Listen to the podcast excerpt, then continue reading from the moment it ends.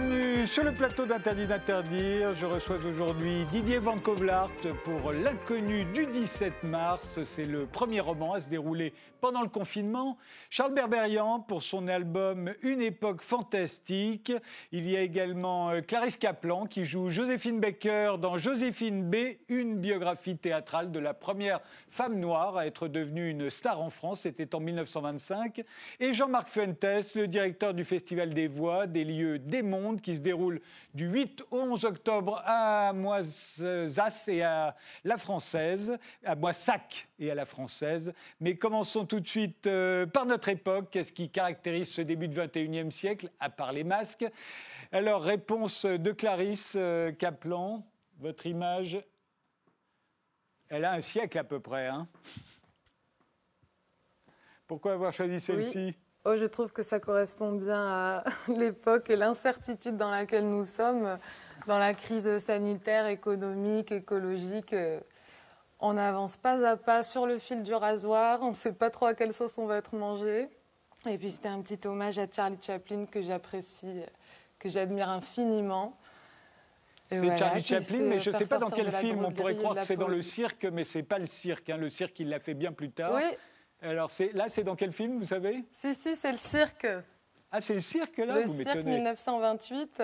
Ah oui, le premier, alors. Ouais. Oui, oui, c'est le cirque.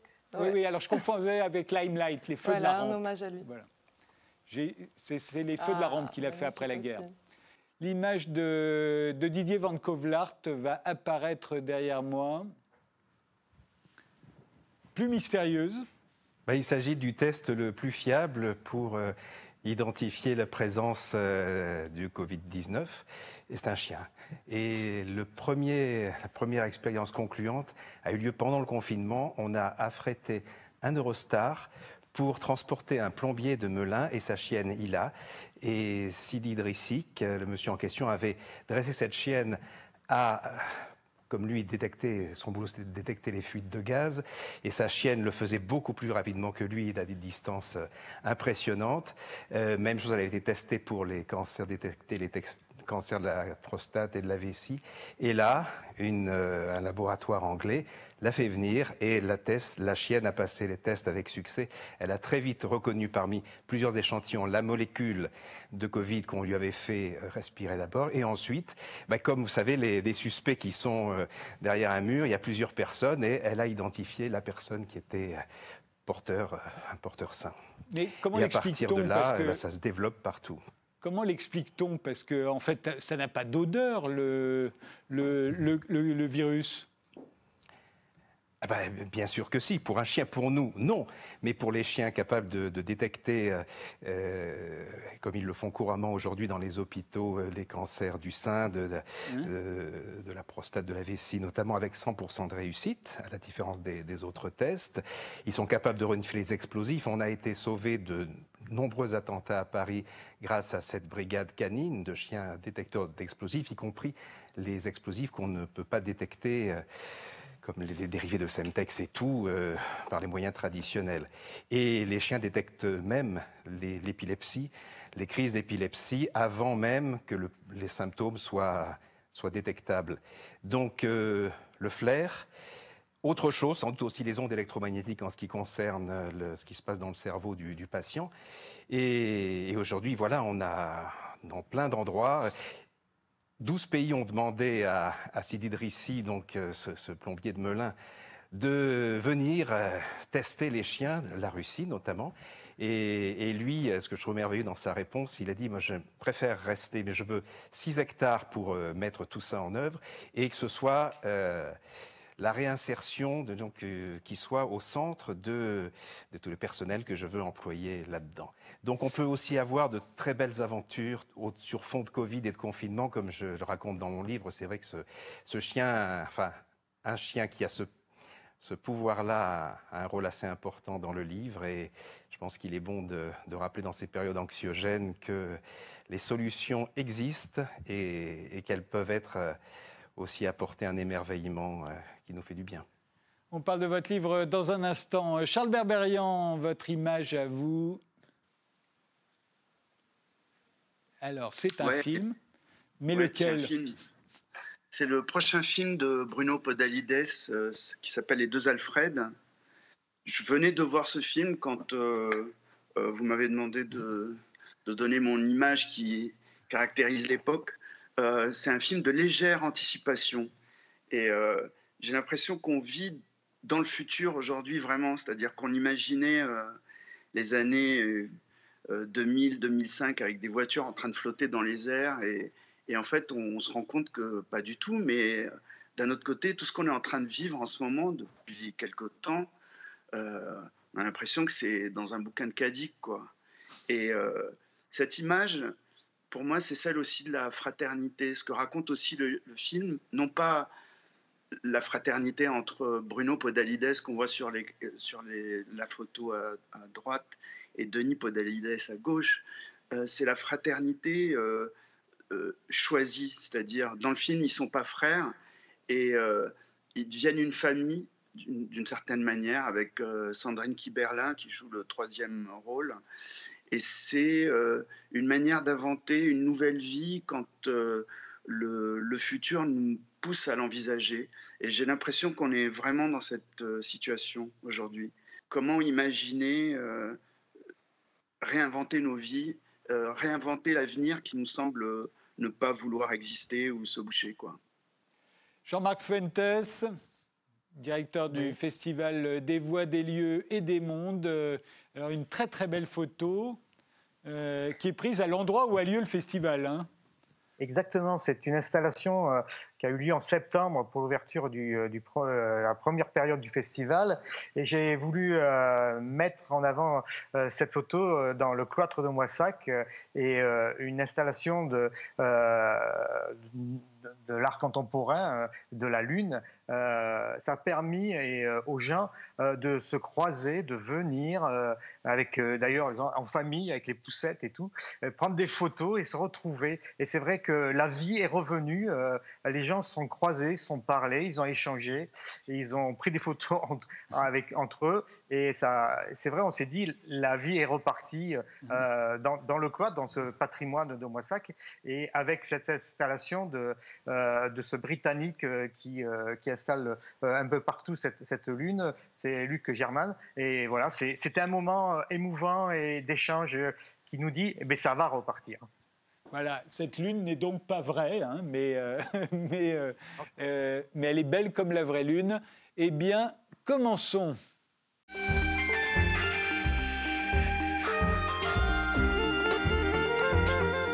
Didier Van Kovlart, vous publiez donc euh, L'inconnu du 17 mars chez Albin Michel. Le 17 mars, c'était le jour euh, du confinement.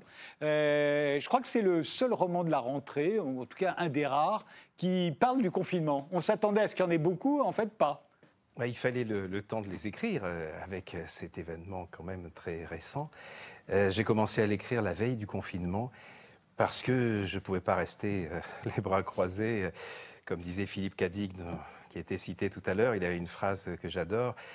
Quand cette réalité ne vous convient pas, changez-en. Donc, euh, un romancier est là pour euh, essayer de rendre la réalité différente, plus, plus respirable. En tout cas, c'est ce que j'essaie de faire. J'avais besoin d'un regard qui nous raconte cette époque euh, un peu différemment. Et ce roman est, né d'une émotion. J'ai eu dans la rue un SDF qui, tout à coup, voyait qu'il était observé différemment par les gens qui se hâtaient de rentrer, se terrer chez eux avec leur stock de pâtes et de papier toilette. Et tout à coup, lui qui était au soleil, tranquille, qui apparemment avait le droit de rester dehors, était regardé comme une sorte de privilégié paradoxal. Il le regardait un petit peu qu'avec une jalousie préventive. Et aussi parce que lui, s'il était serein, s'il leur disait bon courage, avec beaucoup de sincérité, c'est que c'est que lui n'avait rien à perdre. Et ça n'allait pas changer fondamentalement euh, son existence, euh, cette expérience inédite pour le reste de la population. Donc là, je me suis dit, j'ai mon narrateur. Mais qui est cette personne euh, Que faisait-il avant d'être là sur, sur le trottoir?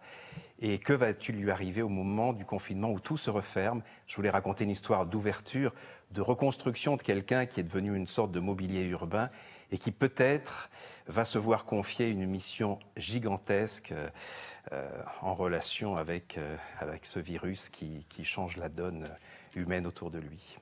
Alors ce, SDF euh, est percuté par une voiture le 17 mars euh, et il se réveille dans cette voiture qui est conduite par la jeune fille euh, dont il était amoureux quand il avait 18 ans.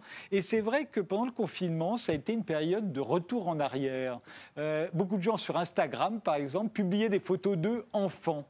Comment vous expliquez, et vous avez dû le ressentir puisque vous avez eu cette idée, euh, Didier Van Kovlar, pourquoi est-ce qu'on s'est mis à, revenir en arrière comme ça sur son passé pendant ce confinement?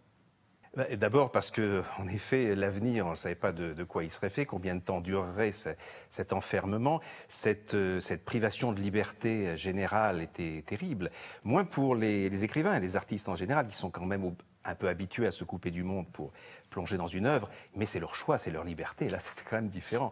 Donc moi, j'ai faim en écrivant, 10, euh, 12 heures, par, voire 15 heures par jour, d'être totalement libre de le faire. C'était purement mon choix. Et euh, j'étais pas reparti en arrière dans mon passé, j'étais reparti dans le passé de mon personnage, mais un passé qui, grâce à ce confinement, allait se reconstruire, se régénérer. Car ce, garçon... Euh, a, eu un départ dans la vie euh, formidable. Il était le fils des gardiens d'une grande propriété euh, dans la forêt de Rambouillet. Et euh, il est tombé amoureux fou à 17 ans de la fille de la boulangerie qui venait faire le ménage.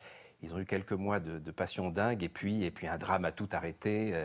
les adultes là, ont été assassinés par les cambrioleurs. Il a été pris en charge par la, par la DAS. Et, et puis il est devenu prof de lettres et son, son destin s'est brisé un jour à cause d'une injustice terrible qu'il a, qu'il a connue et une lapidation sur les réseaux sociaux comme ça arrive si rapidement aujourd'hui parfois. Et euh, au lieu d'accepter d'être mis en disponibilité, il a jeté sa dème à, la gueule de l'éducation nationale et a choisi la dégringolade sociale et cette sorte de suicide au long cours sur la, la voie publique jusqu'au jour où cette fille, qui semble-t-il l'a suivi, a retrouvé sa trace et profite de ce moment-là de confinement pour le charger dans la voiture et lui dire on va aller se confiner ensemble là d'où on vient et retourner dans cette propriété à l'abandon où euh, les attend une histoire de reconstruction, peut-être le, redémarrage d'une histoire d'amour et, plus encore sans, peut-être dévoiler tout ce qui va se passer dans le livre. Alors, sans rien dévoiler de ce qui va se passer dans le livre, euh, Didier Van Kovlart, on sent bien que pour vous, euh, cette pandémie a un sens. Vous faites partie des gens euh, qui pensent qu'on nous envoie un message avec cette maladie. De toute façon, on a intérêt, je pense, à penser ça, parce que sinon, si on, se contente de la fatalité, de, la peur, euh, du stress, d'accepter de, que le monde d'avant soit fini et que le monde d'après, on ne sait pas quand il viendra, je dirais, il se passe quoi? Non, euh, il faut réfléchir. Évidemment, beaucoup de personnes, d'ailleurs, ont fait, euh, malgré des conditions d'enfermement parfois très très difficiles, ont fait ce chemin chemin simple, savoir qu'est-ce qui est l'essentiel. Lorsqu'on a perdu la liberté du, lien social, la liberté de, sortir, de faire la fête, euh, il faut bien trouver d'autres moyens de, se retrouver soi-même et de retrouver les autres. Et on a eu des, moments formidables, ces, concerts euh, de rue improvisée d'une fenêtre à l'autre, ces applaudissements de soignants, euh, ces, dévouements extraordinaires. On a eu le pire aussi avec la, des lettres de délation au ministère de la Santé comme on n'avait pas vu depuis l'occupation nazie. Euh, euh, mon voisin est allé faire ses courses trop loin, il y a des enfants qui jouent au foot, et puis ces infirmières qui ont trouvé entrant chez elles, les mots de la copropriété, les priant d'aller habiter ailleurs pour ne pas contaminer l'immeuble. Donc on a eu tout ça qui évidemment nous a fait, nous a fait avancer. Et puis, euh, dans le cadre de mon personnage, c'est le moment où, tout le monde s'arrête et où on se sent soi-même, quand on en a l'occasion, quand quelqu'un vient vous chercher et vient miser sur vous, on se sent l'obligation de, repartir. Et euh, paradoxalement, les contraintes, on le sait, génèrent euh, parfois des libertés, à condition bah, de vouloir les, prendre à bras le corps et, et ne pas le faire uniquement pour soi, mais en l'occurrence, peut-être même quasiment pour l'humanité. Vous faites allusion à une déclaration du président Ronald Reagan en 1987 euh, disant que nos différences s'évanouiraient euh, si nous euh, avions affaire à, une, à une, menace étrangère à la Terre. et vous dites qu'il avait ajouté, et encore que je me pose la question, cette force étrangère n'est-elle pas déjà parmi nous? Il a vraiment dit ça, Ronald Reagan? Ah oui, à, l'Assemblée des Nations Unies, absolument, le, discours existe, on en a le son, le texte et les images. Et euh, il faisait allusion, bien sûr, à bah, ce qu'on a appris depuis quand tous les dossiers de l'armée américaine, petit à petit, concernant les ovnis et les, contacts divers ont été déclassifiés. Et alors, il y a eu longtemps, bon, bah, il, y a eu il y a eu des faux, il y a eu, on a voulu euh, on a fait croire, comme c'est souvent pour détourner l'attention, euh, on a fait prendre au sérieux des choses qui se sont révélées fausses, euh, des, trucages vidéo, d'images et tout. Et puis, et puis bah là maintenant, on en est, comme avec le rapport Cometa en France, aux, pilotes qui parlent, aux, mesures enregistrées par les, radars, à des photos que les laboratoires militaires ont, enregistrées. Et, et, voilà. Alors, vous faites allusion à, ma citation de Reagan parce que, eh ben, Audrey, cette, euh, ce premier amour de, de Lucas, mon narrateur, lorsqu'elle sent qu'il lui faut quelque chose de très fort quand même pour le réactiver, va lui dire quelque chose d'énorme, va lui dire qu'en fait, euh, comme lui est un SDF, elle, elle est une SPF, une sans planète fixe, elle vient d'ailleurs, elle est à l'origine un petit peu de cette pandémie destinée à donner une dernière chance à l'humanité. Alors lui, euh, bon, il entend ça, il est complètement atterré, il se dit, mais bon, en même temps, autant euh, rester confiné avec une créature de rêve, même si elle est un peu borderline côté cerveau. Mais, mais, mais ensuite, qu'y a-t-il de, vrai, de, possible, de, de nécessaire dans ce message-là C'est ce qu'on va découvrir dans le livre. Vous faites également allusion à un livre intitulé Les yeux des ténèbres, un livre signé Dean Kuntz qui était paru en, euh, il y a 20 ans, 1981, euh, et dans lequel euh, on faisait apparaître à Wuhan, à Wuhan, comme comme c'est arrivé pour le Covid-19, une, une arme biologique particulièrement contagieuse. C'était un roman, mais peut-être que vous y croyez aussi dur comme fer, à ce roman de Didier Van Kovlart. C'était intéressant, ce n'était pas la première édition de de son roman où ça se passe à Wuhan. C'est à la seconde édition. Pourquoi a-t-il changé euh, euh, ce nom? Pourquoi euh, Est-ce que ce roman rentre dans le cadre de ces si nombreux travaux de fiction qui ont raconté une réalité avant qu'elle ne se produise? Je pense à Jules Verne donnant exactement la, distance et le, trajet qu'on mettrait pour aller de, la Terre à la Lune. je pense à ces trois écrivains qui, 30 ans, 3 ans et quelques semaines avant le naufrage du Titanic, ont décrit totalement ce type de naufrage, ce type de, navire qui n'existait pas encore à l'époque, dont le nom lui-même était approchant. Euh, je pense à Frédéric Dard, euh, écrivant dans un roman euh, l'histoire d'un romancier dont la fille est kidnappée par quelqu'un qui s'est faufilé dans une équipe de télé.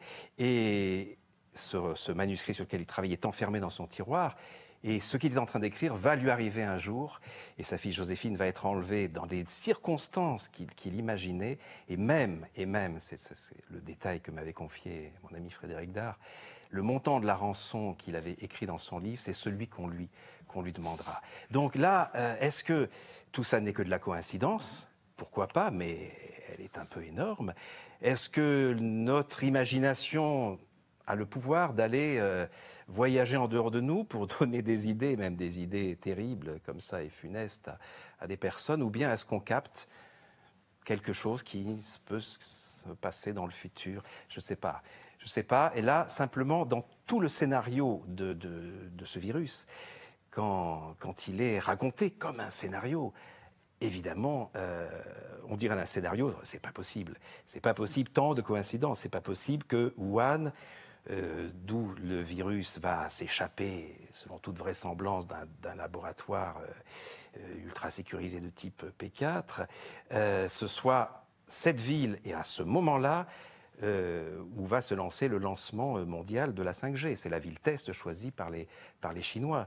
Et la 5G, selon certaines études qui ne sont pas payées par les opérateurs, l'un des, des, effets secondaires pourrait être la perte de l'odorat et du goût. Donc, si vous voulez, on a là-dessus des tas d'interrogations qu'on est en droit de se poser. Ça s'appelle l'esprit critique, ça s'appelle pas le, complotisme.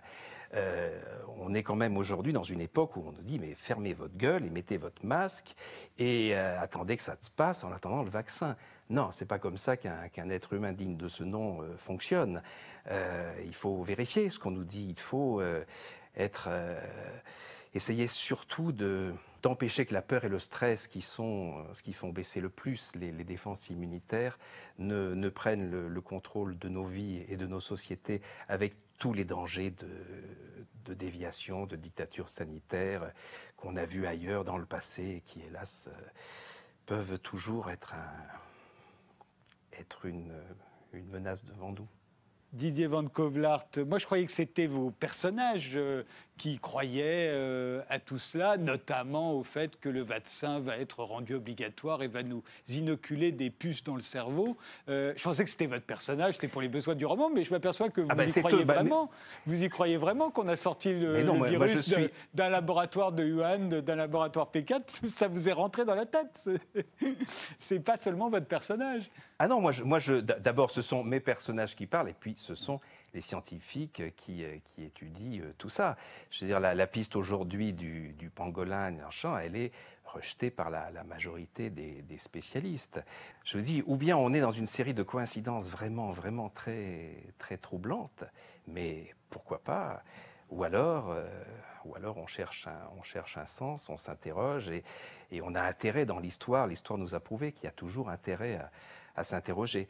Mais euh, ce sont ces armes, ces, anticorps-là aussi que j'ai essayé de, transmettre à travers une histoire qui est aussi, qui est avant tout un, conte philosophique, qui ne donne pas de réponse, qui ne désigne personne, mais qui essaie de, bah, faire remonter nos, anticorps par le, par le rêve, l'humour et l'émotion et le challenge qu'on relève dans ces périodes euh, où on a l'impression qu'on ne peut plus prendre de décisions individuelles et qu'il faut juste obéir.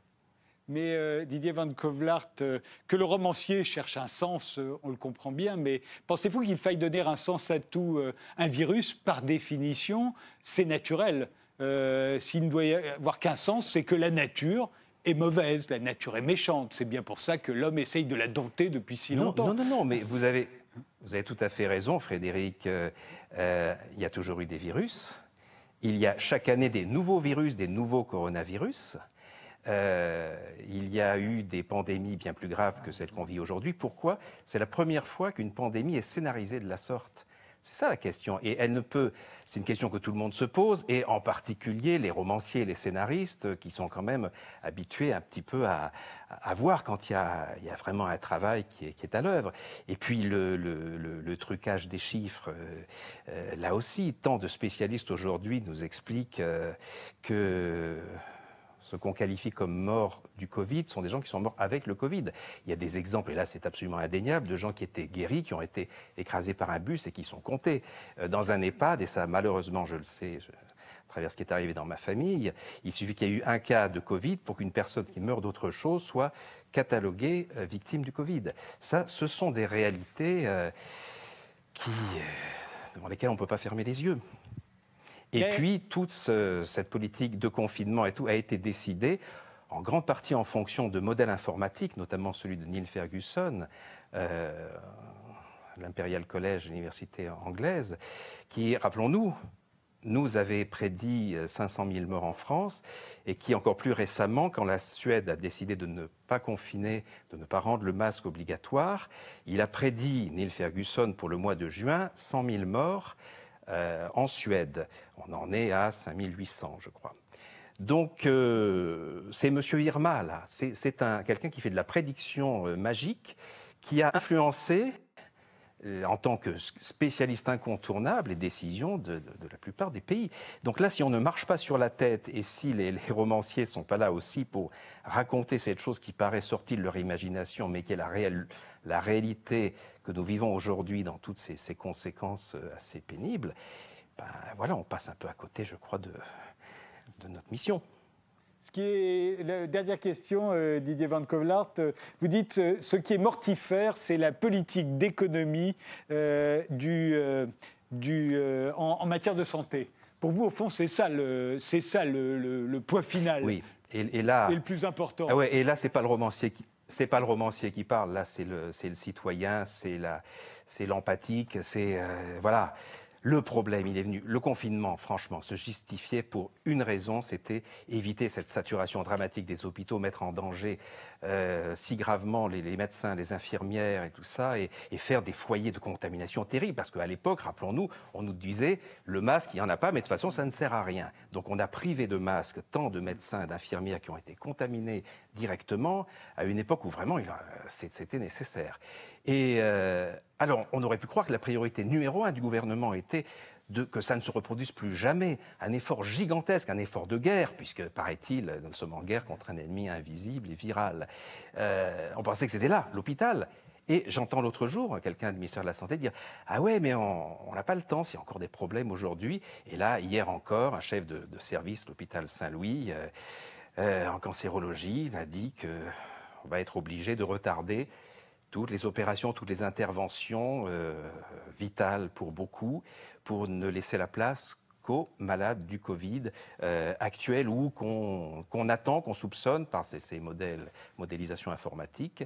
Et, euh, et ça, c'est dramatique et c'est dégueulasse pour les patients, pour tous ceux qui sont et, pour tous les soignants. Et, là, franchement, je ne comprends pas. Je ne comprends pas. Euh, c'est très bien de, distribuer autant de milliards euh, à des tas de gens qui en ont besoin, mais voilà, il me semblait que c'était réglé du, côté de l'hôpital, qu'on avait compris le message. L'inconnu du 17 mars, c'est le nouveau roman de Didier Van Kovlart et c'est le premier roman, en tout cas à ma connaissance, sur le confinement.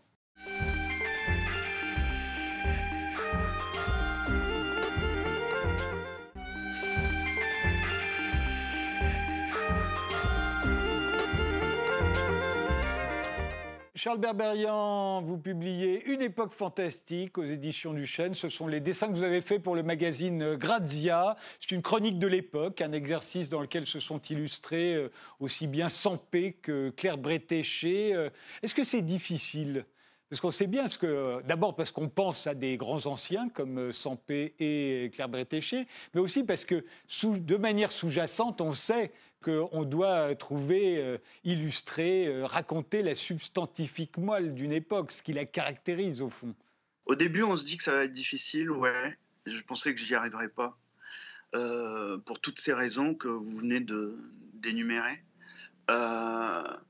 bon, l'époque est, suffisamment riche en, idées. Euh, il suffit de regarder autour de soi. Donc, c'est pas les idées qui manquaient, c'est euh, juste euh, peut-être le, temps ou l'énergie. Et puis finalement, on se retrouve comme un marathonien, c'est-à-dire une fois qu'on a trouvé son rythme de travail et son souffle, ben ça s'installe et, c'est plutôt exaltant de réagir toutes les semaines à, quelque chose qui nous titille, nous angoisse, nous, dérange, nous énerve, nous amuse. Et c'est comme ça que j'ai fonctionné. J'ai trouvé beaucoup de plaisir.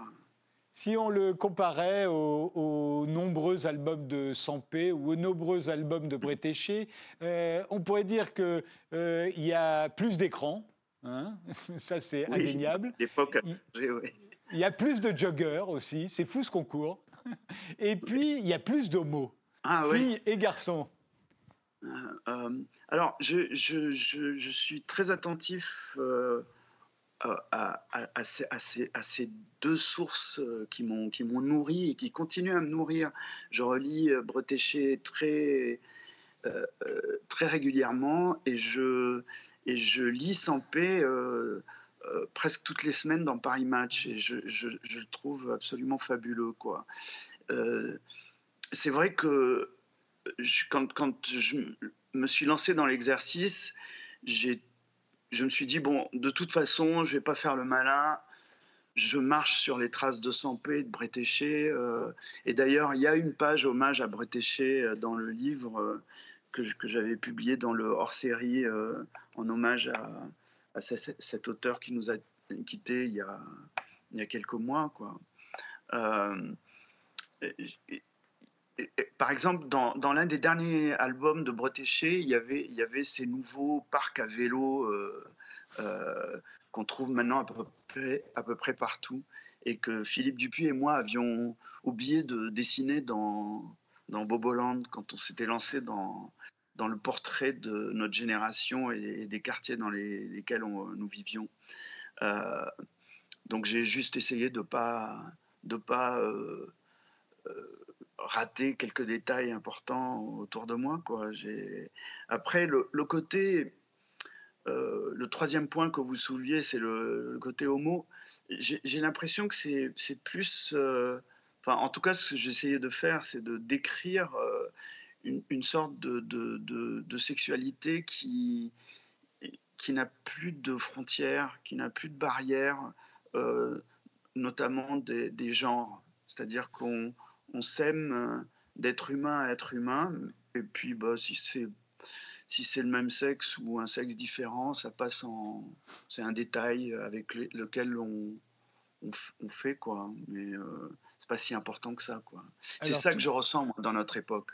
Toujours, euh, si l'on compare, les personnages de Sampé étaient dépassés par un monde plus grand qu'eux les, personnages de Bretéché étaient de plus en plus dépassés par un monde de plus en plus complexe. C'est pour ça d'ailleurs qu'on les appelait les frustrés. Et, vous, j'ai l'impression que les vôtres ont un problème euh, différent. Euh, au fond, le monde est à leur disposition. Ils ne savent pas quoi choisir. Et, et je crois que ça, c'est vraiment un des traits de notre époque. L'hyper-choix, on ne sait plus quoi choisir. On peut choisir, on a tout. D'où l'idée de revenir à, soit à l'essentiel quand on nous y force, notamment grâce à un virus euh, envahissant, euh, soit par goût. Par exemple, musicalement, euh, c'est le règne des tribus, des niches. c'est peut-être à cause de l'évolution de, de, l'économie du, du, marché du disque, mais, mais c'est aussi un goût qui, qui, qui, est, disons, peut-être euh, aussi une question d'exigence, je ne sais pas, mais en tout cas, euh, se suffire de peu devient une sorte d'idéal. Euh, moi qui aime les livres, vous pouvez voir derrière moi que je ne me suffis pas de peu, donc j'ai pas, je, ne sais pas, mais c'est vrai que c'est une question de choix, c'est-à-dire que par exemple, moi j'ai choisi d'aimer les livres, euh, voilà, je, ce qui m'empêche pas de, lire de temps en temps le journal sur, sur une tablette. Euh. il faut voir le bon côté des choses de notre époque, c'est-à-dire que tout nous est accessible, et le mauvais côté, c'est que euh, si on ne choisit pas, et finalement on reste comme des hérissons paralysés devant des phares qui leur foncent dessus, quoi. il faut, il faut être acteur et témoin, ça c'est la grande leçon, euh, par exemple, des, romanciers, euh, et, pas seulement, enfin des romanciers, par exemple, j'ai pas mal relu Hugo Pratt aussi, qui fait aussi partie de mes, références, probablement très invisibles, mais, mais, euh, mais acteur et témoin, c'est un peu le rôle aussi du dessinateur, c'est un peu ce que fait Sampé et ce qu'a fait Bretéché. Euh, on est isolé dans notre coin, on regarde notre monde de loin, mais pas de si loin que ça, parce qu'on continue à vivre, à vivre, à vivre une vie normale. On se trimballe euh, au milieu des gens, on s'assoit aux terrasses de café. Moi, c'est ce qui m'a le plus manqué pendant le, confinement, c'est d'avoir l'occasion de me d'observer, de continuer à observer euh, mes, mes, camarades, euh, mes concitoyens, mes, voilà, c'est, Mais notre époque est, elle est tout et son contraire, c'est-à-dire que pour la première fois, au moment où ça devenait vraiment facile de se trimballer à l'autre bout du monde physiquement et aussi virtuellement, eh bien, il y a un choix qui nous a imposé en ce moment, c'est-à-dire qu'on on a mis le, on a mis un frein au transport euh, physique. Et du coup, euh, le transport virtuel ça a explosé. Mais heureusement que ce transport virtuel existe, puisqu'on a eu la possibilité de communiquer avec notre famille, avec nos amis éloignés. Euh, donc moi, je, trouve qu'on a beaucoup de chance. Enfin, je dis ça et, on a l'impression de... et certainement qu'il y a un aspect cauchemardesque à ce qu'on est en train de vivre mais, mais je ne peux pas m'empêcher de voir euh, le bon côté des choses aussi, ce qui est peut-être. Et, pour cause, vous, vous, avez appelé cet album Une, une époque fantastique. Euh, oui. et, ça vient de, de paraître euh, aux éditions du Chêne.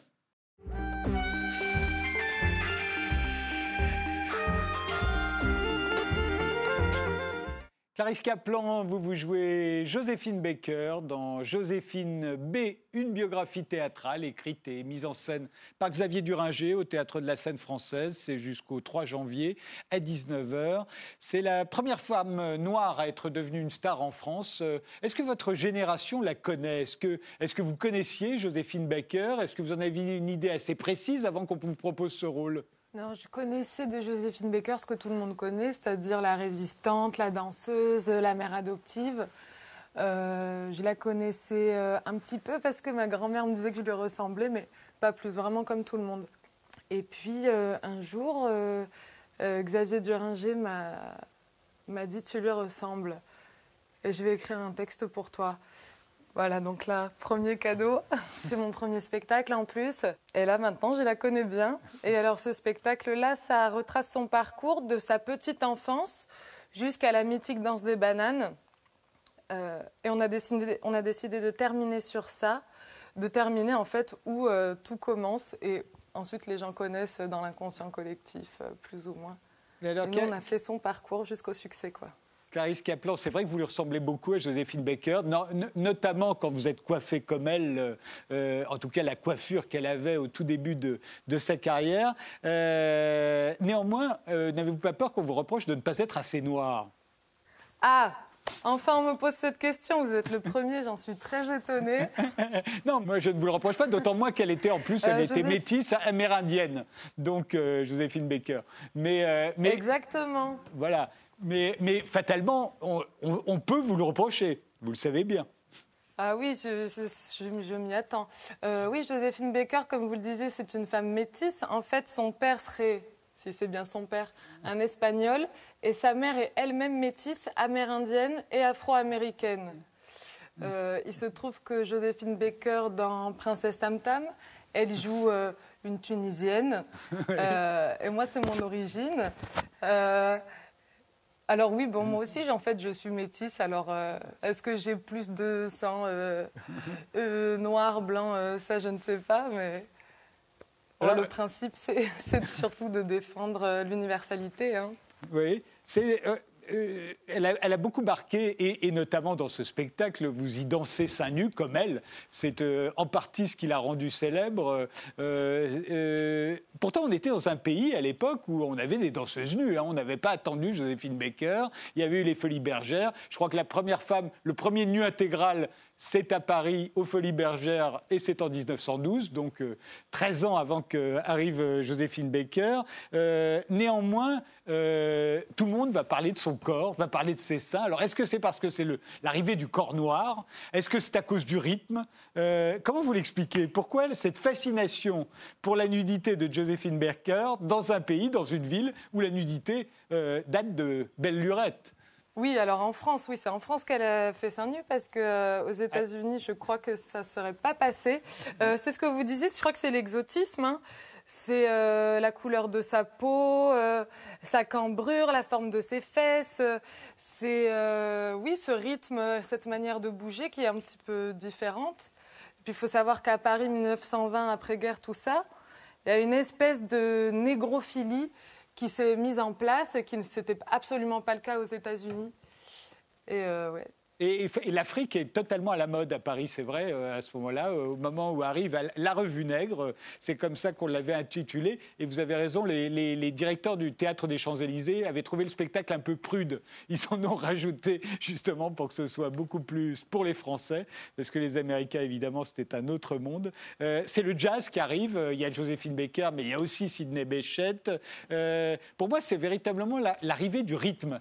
Et, on sait que à l'époque, c'était très difficile de filmer Josephine Baker parce que le cinéma c'était en 16 images secondes et on n'arrivait pas à capter tous les enchaînements dont elle était capable.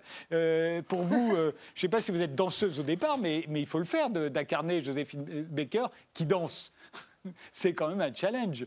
Ah mais c'était très compliqué au début parce que j'ai essayé de décortiquer ses pas pour pouvoir les reproduire.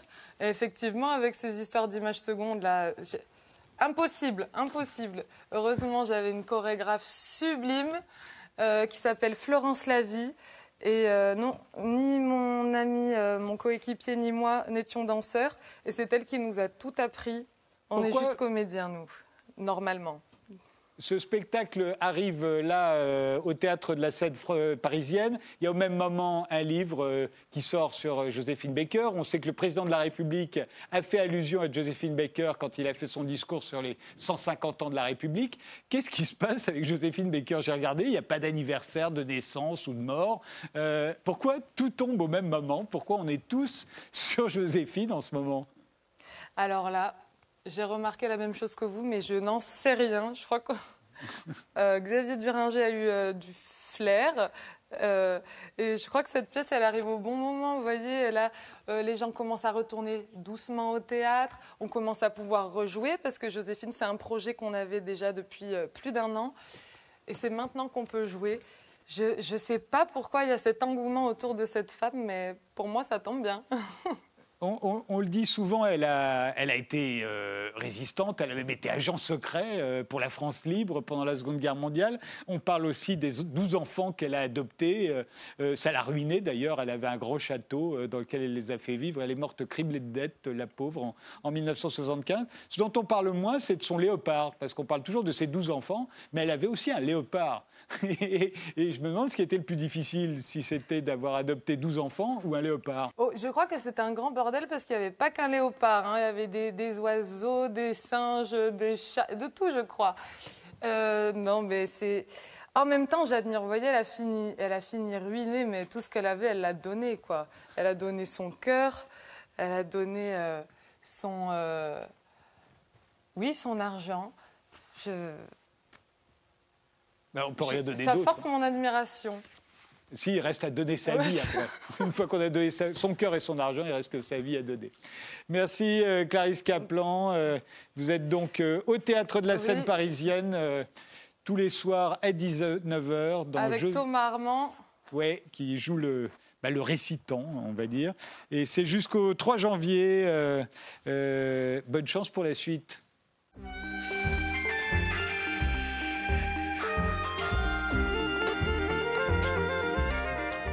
Jean-Marc Fentes, vous êtes le directeur du Festival des Voix, des lieux, des mondes qui se tient chaque année à Moissac et à La Française. Normalement, c'est en juin il a été reculé au mois de septembre et au mois d'octobre, euh, du 8 au 11 octobre. Euh, une première partie a eu lieu en septembre. Euh, alors pour ceux qui ne connaîtraient pas encore le Festival des Voix, qui a pourtant près d'un quart de siècle maintenant, petite bande-annonce de ce qui devait s'y produire en septembre et de ce qui va s'y produire en octobre.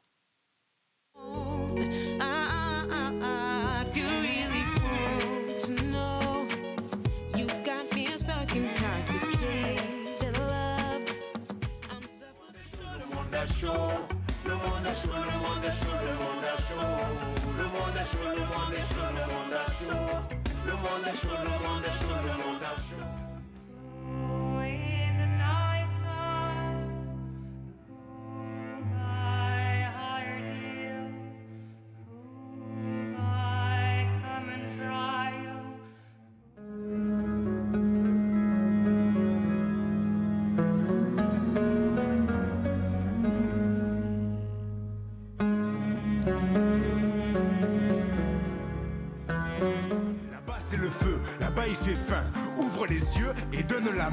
Ouvre la porte.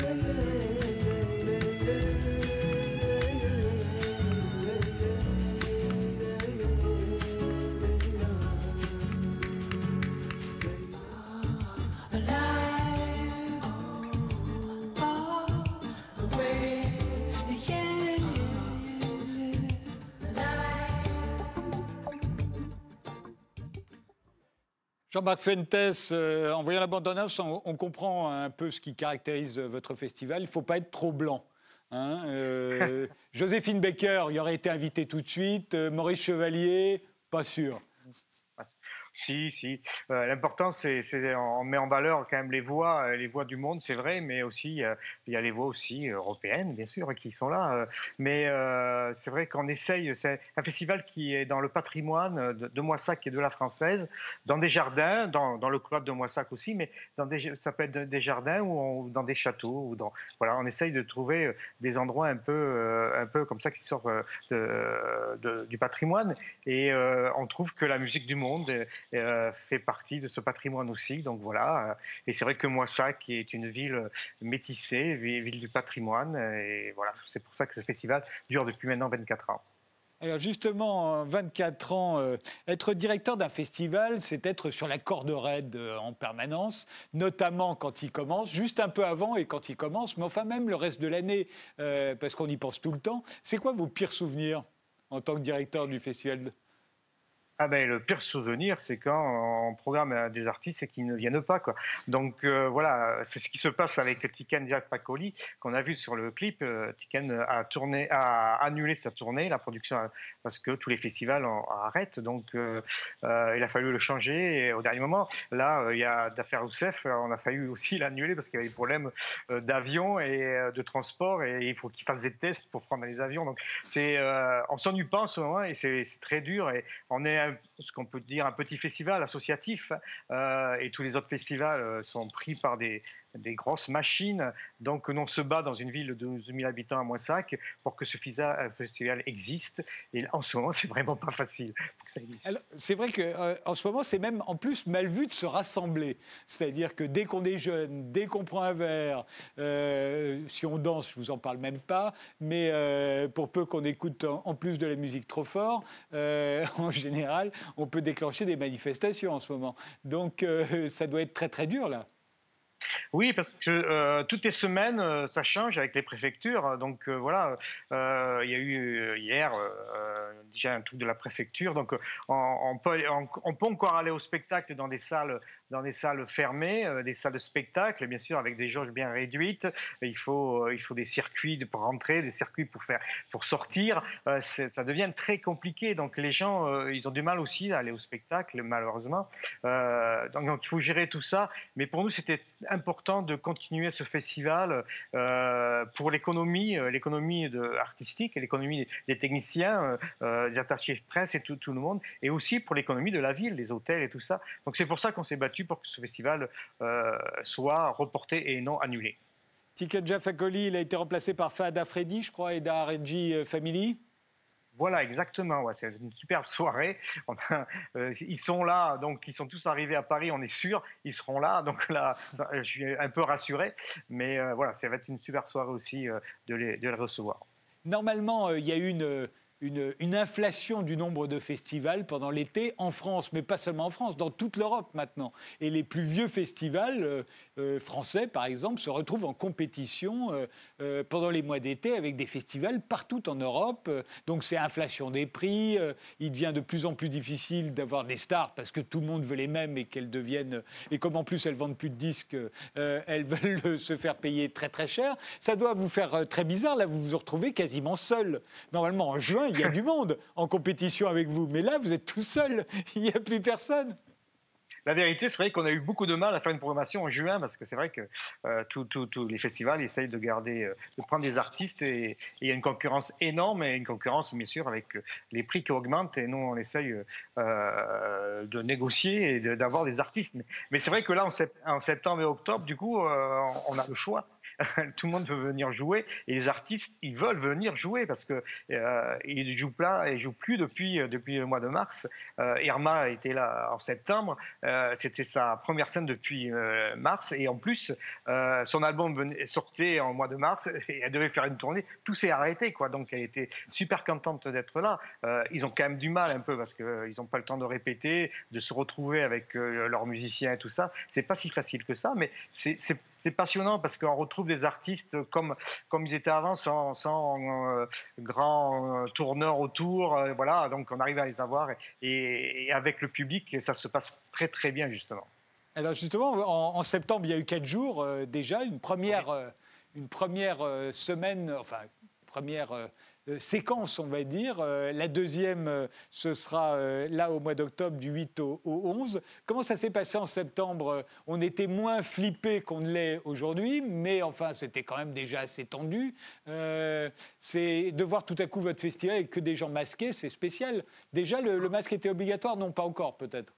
Oui, oui, le masque était obligatoire dans les ah salles. oui dans les salles obligatoire, euh, même euh, d'ailleurs à l'extérieur dans le cloître, les gens étaient obligés de garder le masque. Euh, donc c'est pas facile de le, faire comprendre, mais bon, les gens ils, ils, râlent pas trop. Il y a toujours un ou deux, personnes. On est, tous des Français, donc il y a toujours des personnes qui râlent, mais, ça s'est très très bien passé et les gens ils, sont vraiment contents de sortir. Donc on a eu beaucoup beaucoup plus de monde dans, le club parce que c'est en plein air, donc les gens ils sont, sont venus plus facilement. Mais c'est une, du coup, la jauge est passée de, de 500 à 300 places, donc euh, voilà.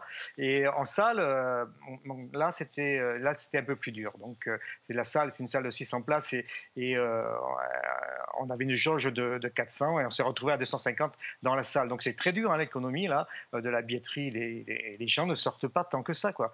Il, faut il faut qu'il faut revenir au spectacle, mais euh, moi, j'estime qu'il faut, il faut démarrer, il faut redémarrer euh, ce milieu du spectacle et les gens, au fur et à mesure, ils vont reprendre l'habitude de prendre le chemin des, spectacles et aussi des cinémas, parce que là aussi, le cinéma, c'est pareil.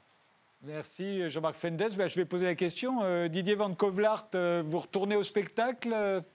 C'est vrai que les conditions ne sont pas terribles, mais il faut penser aux artistes privés de privé de scène si longtemps, de, public, de moyens de vivre aussi.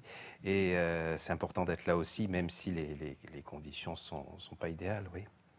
Merci euh, tous les quatre d'avoir participé à cette émission. Je rappelle que euh, c'est du 8 au 11 octobre à Moissac et à la Française, le Festival des Voix. Merci de nous avoir suivis et rendez-vous au prochain numéro.